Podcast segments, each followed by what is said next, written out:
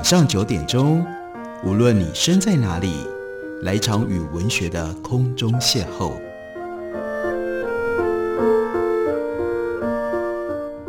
杨照谈书，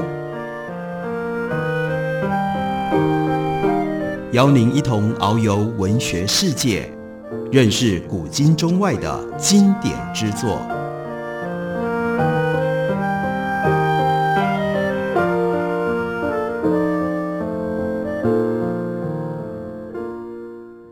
位听众朋友，大家好，欢迎收听杨照谈书。本节目以台北广播电台 FM 九三点一，每个星期一到星期五晚上九点为大家播出。我是杨照，在今天的节目当中要为大家介绍的，这是周忠武和王慧光一起合写的《双夏记》。双夏指的是台北大道城的锦记茶行，以及新竹北大门街的周义记古宅。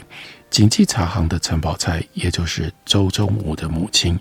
所以周忠武特别邀请了王慧光，两个人一起把他的母亲以及他的舅舅，台湾最早的留学法国巴黎画家陈清芬的故事，在这本书里面记录下来。周忠武在这本书当中写了一篇后记，特别就提到我的母亲陈宝钗，她闲暇的时候会弹风琴。教孩子唱歌，但自从我父亲得到了鼻咽癌，英年早逝之后，母亲就不再碰风琴。幸而我大姐周婉清喜欢音乐，也学会弹风琴，常常教弟妹们唱歌。但其实真正对音乐有兴趣的，就只有我这个最小的男生。我不只喜欢和大姐一起唱歌，还没上幼稚园，就自己创作了一首儿歌。叫《青草湖》，旋律简单，歌词无厘头，常弄得哥哥姐姐大笑有趣。一九五零年，我就读的竹师附小来了一位留美归国的教育家高子校长，她的丈夫是中华民国奥林匹克委员郝根生。高子校长他提倡卫生教育，特别编了一首《卫生之歌》给学生唱，歌词内容就是卫生生活守则。一共有十条，后来还推广到全省各个学校。高校长得知周忠武有好歌声，就特别指定音乐老师杨兆珍教导周忠武唱歌及推广《卫生之歌》。每当有其他学校的校长或者主任等贵宾来访，周忠武就会派去出场独唱《卫生之歌》。周忠武就说：“由于喜欢唱歌、看电影，青少年时期的我。”几乎有名的好莱坞电影主题曲都会唱。为了听懂英文歌词，还要请查英文词典，了解歌词的意思。我常常找机会现唱，觉得呢自己比唱国台语流行歌曲的同学高一等。由于外公陈天来，也就是锦记茶行的创办人，他在台北有永乐座以及第一剧场这两间电影院。父亲周敏义。也是永乐座和第一剧场的股东，所以寒暑假到台北就住四舅陈清芬家，他就常常去看西洋电影，因为电影院是自家开的，不用花钱，喜欢的洋片可以看好几次。第一次就是为了学主题曲，会看中文字幕来看懂内容；第二次不看字幕，看男女主角表情来学习英文的听力，有的时候甚至还看第三次。来学习优美的语句。印象当中，五六零年代的主题曲歌词都像是一首完美的诗句，不但文法完整，而且呢还押韵。在考大学联考的时候，母亲陈宝钗说：“可惜啊，没有考西洋流行歌曲的英文，不然呢，这个儿子就会是英文状元。”周忠武说：“我带着满肚子西洋电影英文上大学，很得到。”英文老师的喜爱，四年的大学没有读什么书，大部分的时间都花在学校合唱团的活动上。由于中学时期学过几年的小提琴，在大学的时候找会弹钢琴的女同学，以伴奏为由借机认识交友，还因此写了一首名为《寻爱》的歌曲。合唱团在每一年毕业生要毕业的时候，在校生就会为要毕业的同学举办毕业音乐会。到周忠武要毕业的那一年，他说：“我觉得，与其坐在台下听在校生表演，不如应届毕业生自己也上台表演，以表答谢。一九六四年，有五位合唱团团员毕业，于是呢，周忠武自编自导自演了一出清唱剧，叫做《Mary Bachelor》，Bachelor 一语双关，是学士学位之称，也是单身汉的意思。剧本要展现的内容是，大学毕业生在那个年代，除了课业之外，还要有四样经验，才算完全大学学业。第一，要当过家教；第二，当然男生要通过成功岭的军事训练；第三，要参加过学生舞会；第四，要交过女朋友。清唱剧、轻歌剧的故事主轴很简单，就是在学校附近有位李老头，刚好有四位可爱的女儿。有四位没有交往经验的毕业生就去追求这四位女孩子的故事。他说：“我在合唱团挑了四位长得可爱又会唱歌的一年级新生来当女主角，全剧就是四对男女生的独唱和混声合唱，再加上饰演父亲的李老头，还有做和事佬的张老头，这是男生二重唱。钢琴伴奏则由在校生来担纲。演出之后。”掌声不断，就连台中钟声广播电台也赞誉连连。八年之后，我事业有成，准备结婚的时候，也是回到母校合唱团，找到了终身伴侣。大学毕业当完一年预备军官之后，爱唱歌的周忠武北上考进了中国广播公司的合唱团，还有一家流行唱片公司幸福合唱团。幸福合唱团是准备商业演出的合唱团。在数百名竞争当中，只录取了六个。除了周忠武之外，另外有后来成名变成大歌星的青山跟严和庭。由于母亲跟大哥强烈反对，所以呢，周忠武就没有往歌唱界去发展。一年后，很幸运地进入刚刚到台湾设立分公司的美国世界级大厂陶氏化学公司，说的一口电影英文。唱的一口好莱坞电影流行歌曲，在开放、热情、注重社交沟通的美国公司文化底下，周忠武觉得如鱼得水，很快就获得了美国人的喜爱跟信任。一九八零年，化学工业全球性的生意低迷时代，周忠武替陶氏化学亚洲太平洋地区创作了一首鼓舞士气的目标之歌。这首歌曾经在美国总公司。董事会的时候播出，那个时候的董事长还将这首歌的同刻版挂在董事长房间的墙壁上。每当年终晚会以及和重要客户代销商开会的时候，常常会唱他所写的这一首目标之歌，希望可以跟客户代销商和同仁有一致的目标，可以往前进。周忠武继续说：“一九九四年，我从陶氏化学退休，在退休晚会上唱了李白的《将进酒》，并且说出了退休之后的生活核心：第一，to be，天生我材必有用，要做我自己，去完成一生当中最想完成的事；第二，to give，千金散尽还复来，回馈社会，做经验跟资源的传承；第三，to enjoy。”人生得意须尽欢，享受自己这辈子奋斗的成果，快乐的活在当下。他说那个时候还替自己设下了几个计划：第一，和好友们组一个共同经营人生后半段的联谊社团；第二，把自己这一生所写的歌词跟歌曲灌唱一张专辑上市销售；第三，出一本有关家族故事的书。一九九六年，周正武。举家移居加拿大温哥华之前，带着妻小全家去向母亲陈宝钗告别。母亲就说：“娘家先祖来台是因为太平天国之乱，祖先来台发展的结果是成功幸福的。你们现在要移民加拿大，我不反对。周家有一房住在相对平安稳定的加拿大，我很放心。所以带着母亲的祝福，周忠武全家移居温哥华。”在温哥华十八年，他从事作词作曲，参加白鹭鸶水牛合唱团，以及每年一度的台家文化节活动，也经常本末登场上台去表演歌唱。在这段期间，创立了三二五联谊会。七十五岁的时候，就将一生所做的歌曲歌词以及翻译的西洋歌曲，由自己主唱，灌制了一张专辑，叫做《人生旅途》。看到这张唱片，心中感触很多，觉得年轻时候想要当歌星出唱片的梦想，转换成为另一种方式，而且完成了。接着在三二五联谊会认识了对于台湾民俗以及历史有深度兴趣的王惠光律师。他年少的时候也曾住过大稻埕靠近大桥头附近，对锦记茶行的附近环境非常的熟悉。知道周忠武有意要写家族当中发生的故事，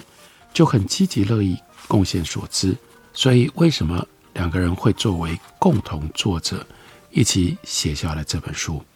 周忠武说：“从小我就从母亲四舅哥哥姐姐们那里听到很多发生在大稻埕锦记陈家以及新竹北门街周家的故事。今天在这个书里将这些故事。”写了下来，圆了他到这个时候八十岁了人生的另外一个梦。我们休息一会儿，等我回来继续聊。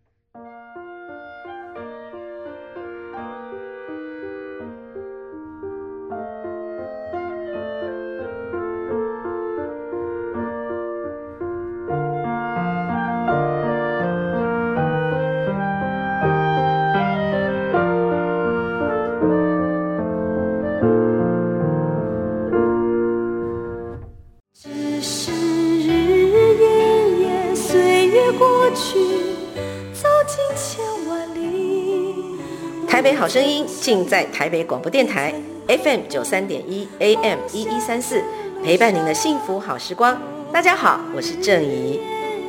轻轻叹息，只想告诉你，没有爱情的地方，没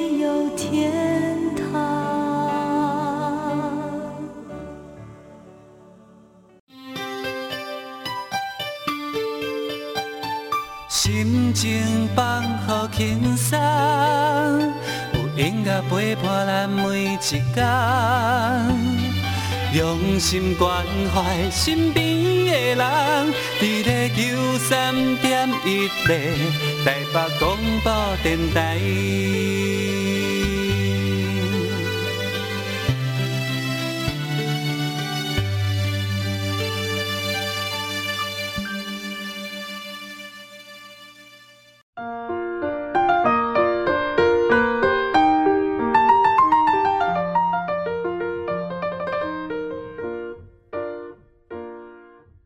感谢你继续收听《杨照谈书》。本节目以台北广播电台 FM 九三点一，每个星期一到星期五晚上九点，为大家播出到九点半。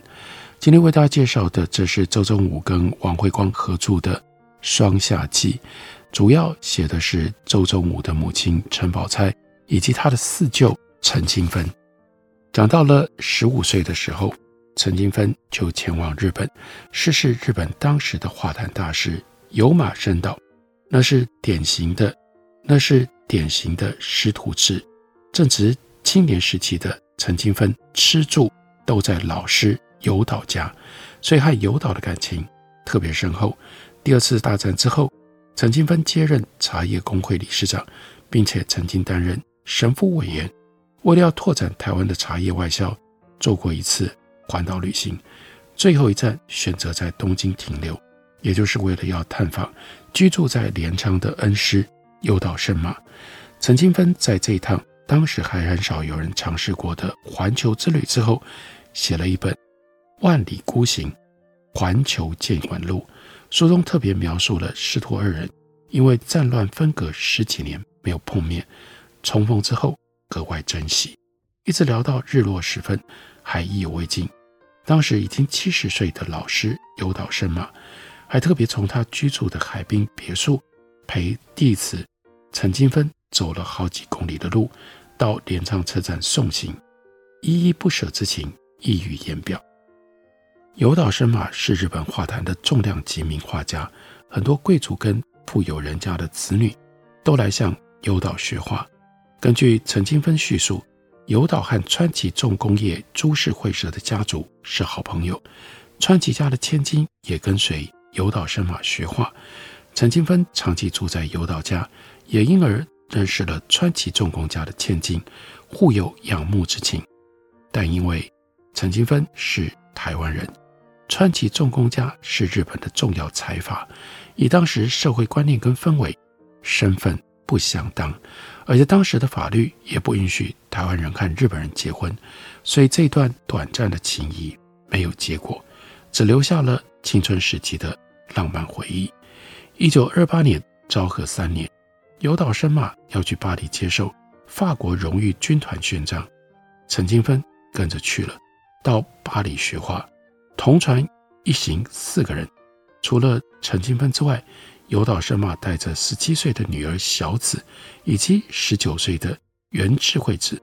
原智慧子是川崎造船的技术长原灿太郎的女儿。一九三七年，原智慧子参加了五年一度的第三届肖邦国际钢琴比赛，是第一位有资格参加这项比赛的日本钢琴演奏家。从巴黎寄回来的第一封家书上，陈金芬是这样描述他到了巴黎的情景：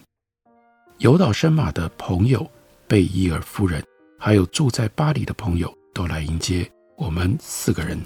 我们在里昂车站，我们在里昂车站下火车，然后直接到位于一个美丽市区的 Chabel 旅馆住下。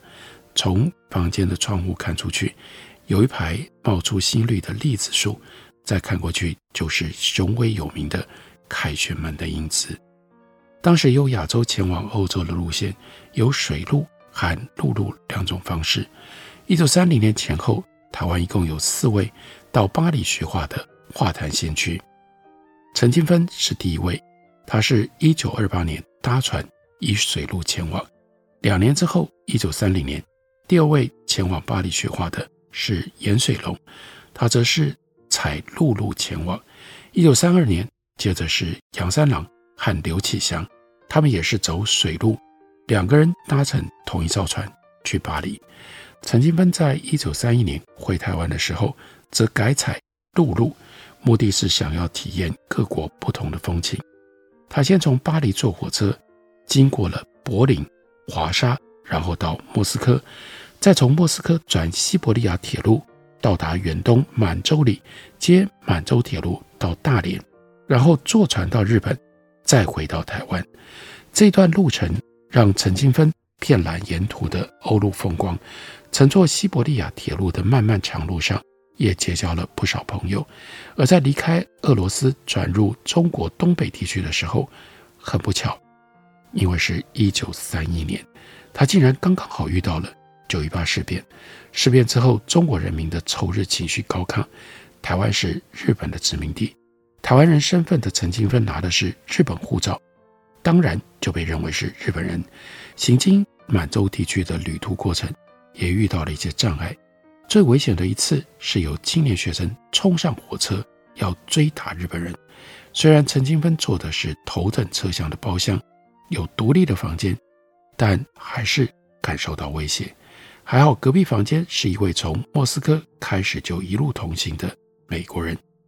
长久相处，两个人已经很熟识了。当发觉有学生冲上火车，这位美国人就邀请陈金芬躲到他的房间，学生逐房搜查，就由这位美国人开门应付，陈金芬因而躲过一劫。留学法国的陈金芬对美国的经济跟产业并不清楚，当时。并不知道这位救命恩人的背景，只觉得是一个很健谈、有风度翩翩的年轻人，并且呢有一个奇怪的姓，因为他姓 Singer，这不是唱歌的人吗？后来才知道，原来这个人就是美国当时最有名的缝纫机大厂盛家缝纫机创办人的孙子，盛家就是 Singer。陈金芬回台湾之后，第二年在总督府旧厅舍举办了一次成功的画展。有岛生马还特地来到台湾为爱徒加油。他听陈金芬说，他最亲近的二姐陈宝钗刚刚生下第二个女儿周婉鸾，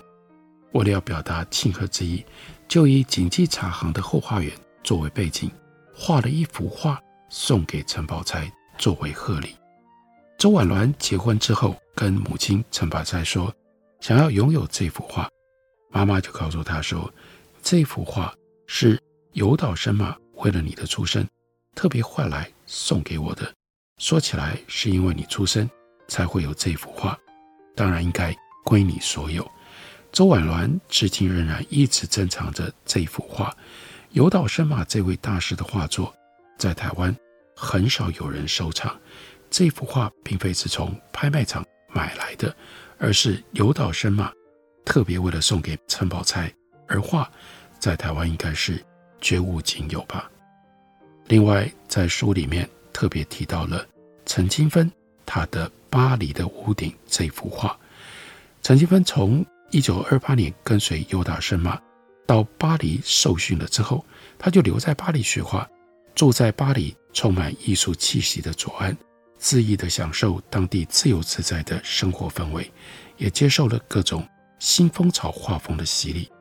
一个秋天的午后，陈金芬打开住处阁楼的窗户，看到街头的房屋层次排列，颜色井然，屋顶上的排烟管错落有致。点缀着巴黎的天际线，就将眼前的景象画了下来，并且很满意的为这幅画取了名字，叫《巴黎的屋顶》。这幅画作后来在巴黎得奖，陈金芬特别钟爱，将它画在画室的墙上。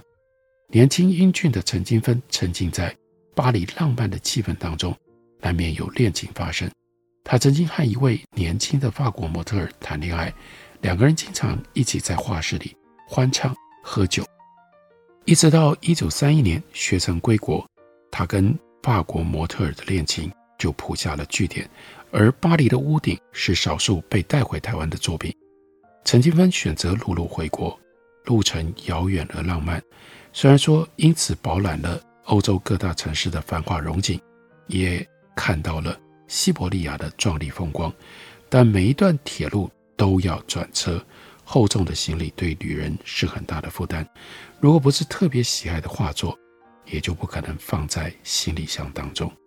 锦记茶行洋楼除了三层楼的本体建筑之外，后花园当中的假山旁边还有一栋有着回廊的一层楼洋房。陈金芬回到台湾之后，就将其中的一间房间布置成为画室。巴黎的屋顶这幅画。也又被挂在画室最显眼的地方。回到台湾第二年的春天，陈金芬在总督府旧厅舍举办的画展非常的成功，除了非卖品之外，画作全部都卖光了。个性海派、花钱绝不手软的陈金芬，就用卖画拿到了钱，买了一辆黑头车，常常在午后时分开车跟家人或者是朋友出去兜风。在私家车非常少的一九三零年代，大家看到留学法国的锦记陈家少爷开着黑头车出门的时候，无不驻足观赏，也算是当时大稻埕一景。因为巴黎的屋顶这幅画是非卖品，画展之后又挂回了画室的墙壁上。陈金芬和日本贵族子爵田中阿伽摩，他的千金田中不二子谈恋爱的时候。陈金芬就将这幅画当作定情礼物送给了田中不二子。一九三九年，田中不二子嫁给陈金芬，来到台湾，又将这幅定情画作运回到了台湾，挂在两个人之后所居住的地方。田中不二子和陈金芬婚后生下了女儿陈淑朝和儿子陈守一。后来，陈金芬另外娶了二房。王淑仪，田中不二子无法接受二女共侍一夫的情景，就带着两个小孩回到日本。这幅巴黎的屋顶又跟着被带回日本。日本战后经济萧条，百废待举，田中家的贵族爵位又被取消了。即使陈金芬不识阶级，田中不二子的生活仍然过得并不如意。后来不二子就将这幅画送给了女儿。田中朝淑，朝淑的先生是一名大学教授，这幅画又被非常郑重地挂在他们的书房墙上。一幅画贯穿了陈清芬的家世，有很多的故事，在画和人和房子和景记茶行，还有周易及古宅，相对围绕着时间创造了那些人的那些事，这就写在周中武和王慧光合作的《双侠记》里。感谢您的收听，我们明天同一时间再会。